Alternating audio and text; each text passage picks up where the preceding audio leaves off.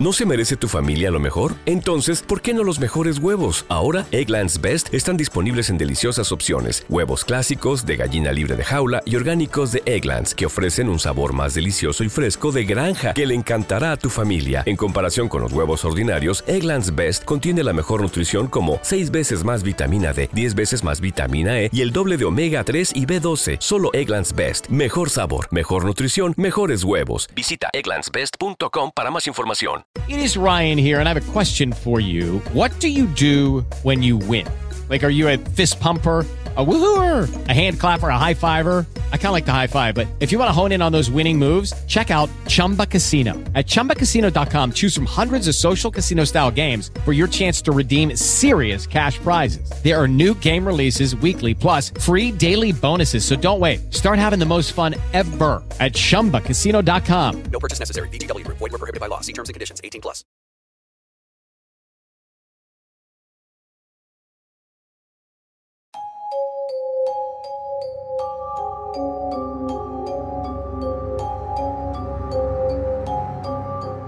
El pie grande y otros humanoides peludos similares han sido elementos de la criptozoología durante bastante tiempo, y aunque ha habido muchos avistamientos e incluso se han tomado fotos y videos, parece que en estos lugares salvajes seguramente habrá habido quienes estén armados y se hayan enfrentado a tales bestias. Aunque estos informes son escasos y distantes, parece que realmente sucedieron. Y en el video de hoy veremos algunos relatos bastante extraños de personas que dispararon e incluso asesinaron a un pie grande. El misterio tiene oscuras historias que claman ser contadas. Yo soy Paul, y esta es una de esas historias. En tiempos más recientes, en la década de 1960, hubo un granjero en el bosque nacional de Umpqua, cerca de Douglas, en Oregon, que afirmó no solo haber disparado y matado a un pie grande, sino que se las arregló de alguna manera para arrastrarlo hasta su casa. Afirma que lo dejó a la intemperie para saber qué hacer con él, pero que durante la noche, un grupo de pie grandes bajó a la propiedad para arrastrar el cadáver y dejarlo sin nada. Según el Club de Criptozoología Científica de Columbia Británica, también en la década de los 60 hubo un informe del año 1965 en el que un hombre afirmaba haber disparado y matado a un pie grande, en Kitimat, Columbia Británica. Afirmó que mientras intentaba arrastrar el cuerpo, se le echó encima un grupo de estas criaturas que parecían estar totalmente en contra de que lo sacara de ahí. En el año 2000, la BFRO informó que un hombre de Onovia, Oklahoma, había matado a un pie grande cuando estaba asaltando su propiedad, pero otra de las criaturas se acercó para llevarse el cuerpo. Incluso antes de que comenzaran los combates en las selvas de Vietnam, ya existían historias de que algo extraño acechaba en las zonas remotas de ese lugar. Varios pueblos del interior de la selva de Vietnam, Laos y el norte de Bomeo, en particular en la Reserva Natural de Bukwang, tienen una rica tradición de historias sobre una criatura bípeda y peluda parecida a un mono, conocida por varios nombres como Batutu, Uchit Onwoy. Se dice que esta gente de la selva mide alrededor de 2 metros, es corpulenta, muy musculosa, tiene estómago prominente y está cubierta de pelo de color entre marrón y negro, excepto en las plantas de los pies, las manos y la cara. Aunque habitan en zonas aisladas y remotas de la selva, se dice que los batutut son bastante audaces y agresivos, especialmente la variedad de Borneo, que aparentemente atacó a los humanos sin pensarlo dos veces. Se dice que viajaban en tropas y son más activos al atardecer o durante la noche.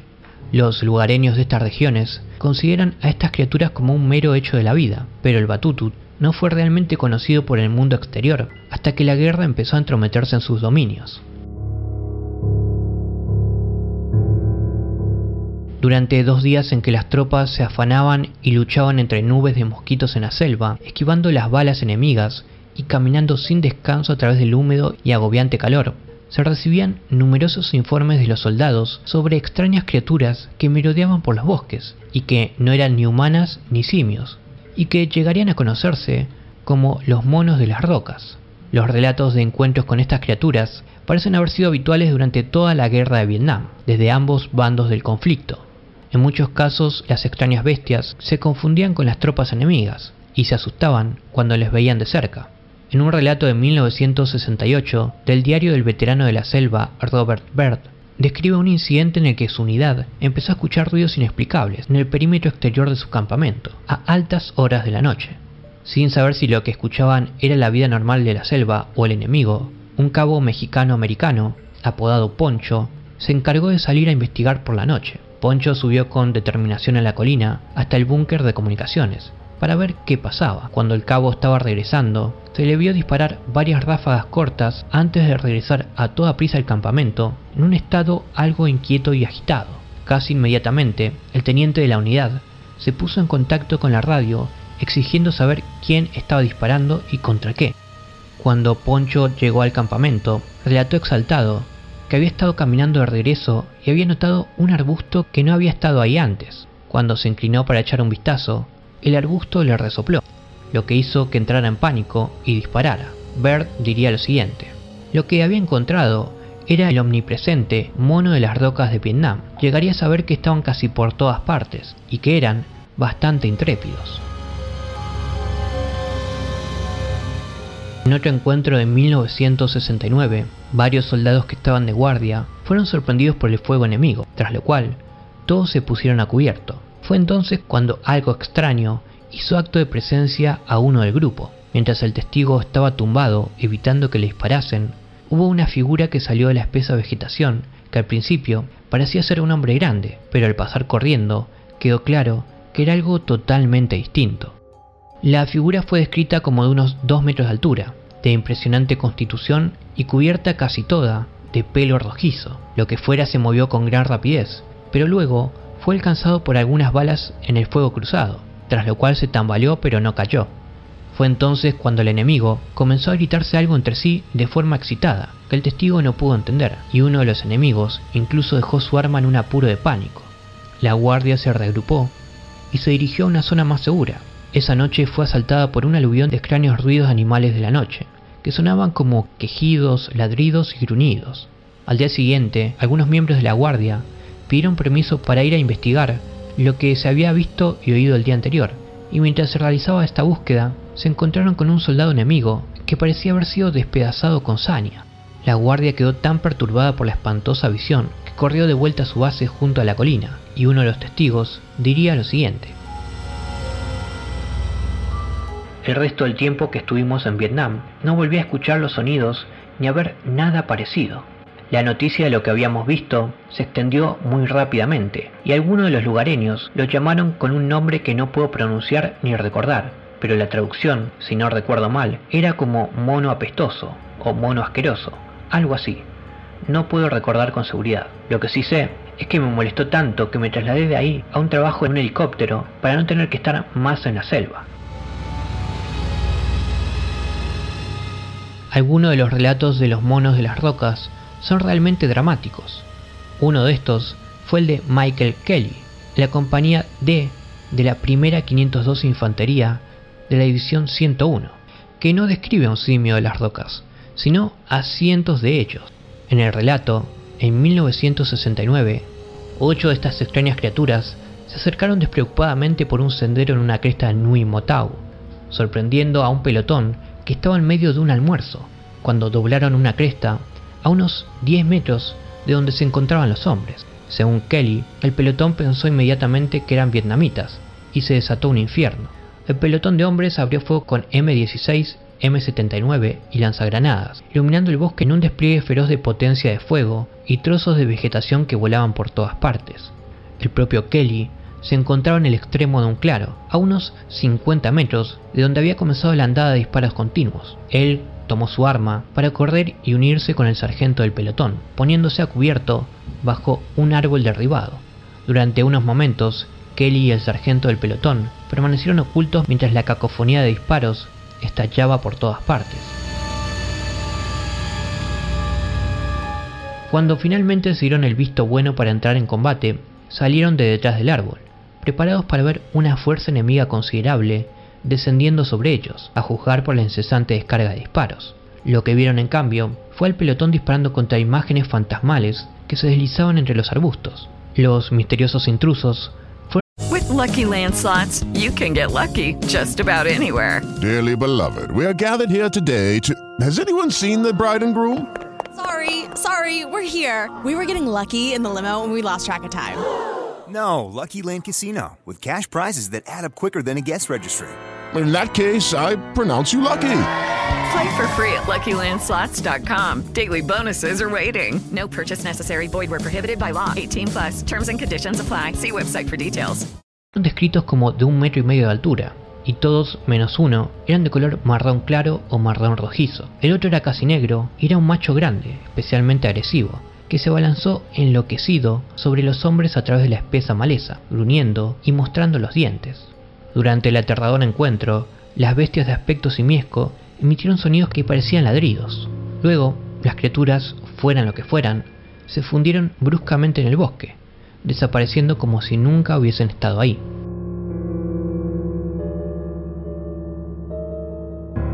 Cuando el sorprendido pelotón recuperó la compostura, buscó en la zona impregnada de balas y humo, y no encontró rastro alguno de cadáveres de estos animales, y curiosamente, ni siquiera pelo o sangre. Kelly comentaría lo siguiente. Esto puede parecerte muy extraño, pero aunque no me preocupaba nada o muy poco matar al enemigo, la matanza de animales inocentes me revolvía el estómago y podía enfurecerme si se hacía sin ser una necesidad. Sin embargo, busqué en el lugar y no encontré ni una gota de sangre, lo que me sorprendió totalmente dada la cantidad de disparos que se habían producido. Todavía me pregunto si los hombres disparaban solo para ahuyentar a los monos de las rocas o si realmente eran malos tiradores. En otro informe bastante espectacular, publicado en las cartas del New York Times el 18 de abril de 2010, un hombre llamado Graeme Webster cuenta un curioso suceso que ocurrió en una cumbre estratégica en el extremo occidental de la zona desmilitarizada, llamada Rockpile. Una noche, en algún momento de 1967, los marines del cuarto regimiento fueron asaltados por un gran número de simios de las rocas, de los que se decía que habitaban las cuevas de la zona. Los marines se defendieron con una prolongada ráfaga de fuego que iluminó toda la noche. Por la mañana se dice que había cadáveres de estas criaturas simiescas esparcidos por la zona y que se añadieron en el recuento de cadáveres del informe de situación. Este incidente se parece mucho a la escaramuza entre los marines y los simios de las rocas que tuvo lugar en la colina 868, el conflicto de Dongden, que también se afirma que dejó cadáveres de las bestias a su paso. No está claro qué ocurrió con ninguno de estos cuerpos tras el enfrentamiento. Además de los cadáveres, se han capturado incluso especímenes vivos, con un informe notable de que dos de estas criaturas fueron capturadas por miembros de la tribu cerca de la provincia de Daklak en 1971. Una vez más, no se sabe qué pasó con estas criaturas, aunque teniendo en cuenta que era época de guerra y que la mayoría tenía problemas más serios en sus mentes, uno se pregunta si alguien llegó a ir ahí para investigar la veracidad de las afirmaciones.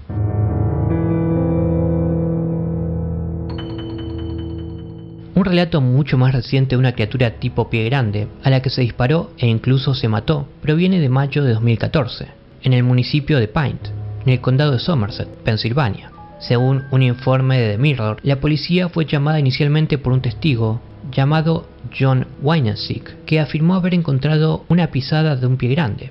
Después de esto, se produciría una serie de eventos bastante extraños. El informe dice lo siguiente. En cuestión de horas, la sociedad Bigfoot de Pensilvania recibió un email de un entusiasta que dijo que había escuchado una charla en un escáner de la policía después de que un cazador no identificado afirmara haber disparado a un pie grande. El mensaje decía, los oficiales confirmaron que hubo un animal no identificado disparado y muerto.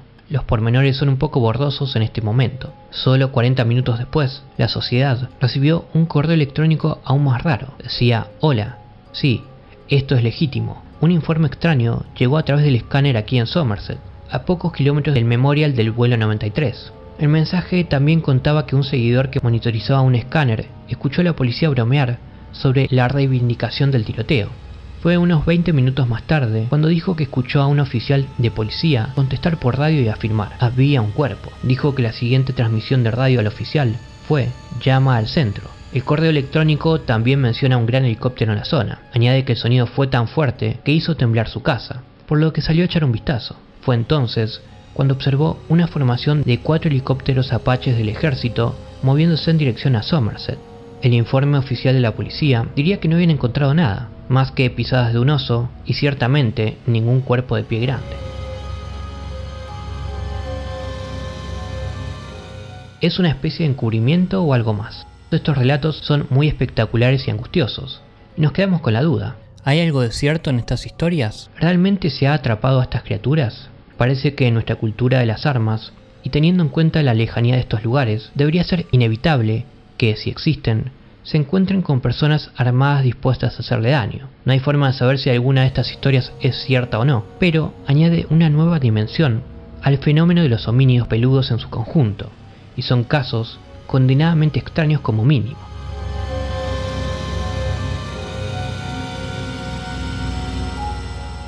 Espero te haya agradado esta oscura historia. Si fue así, considera suscribirte al canal y darle like al video. Que tengas una buena noche.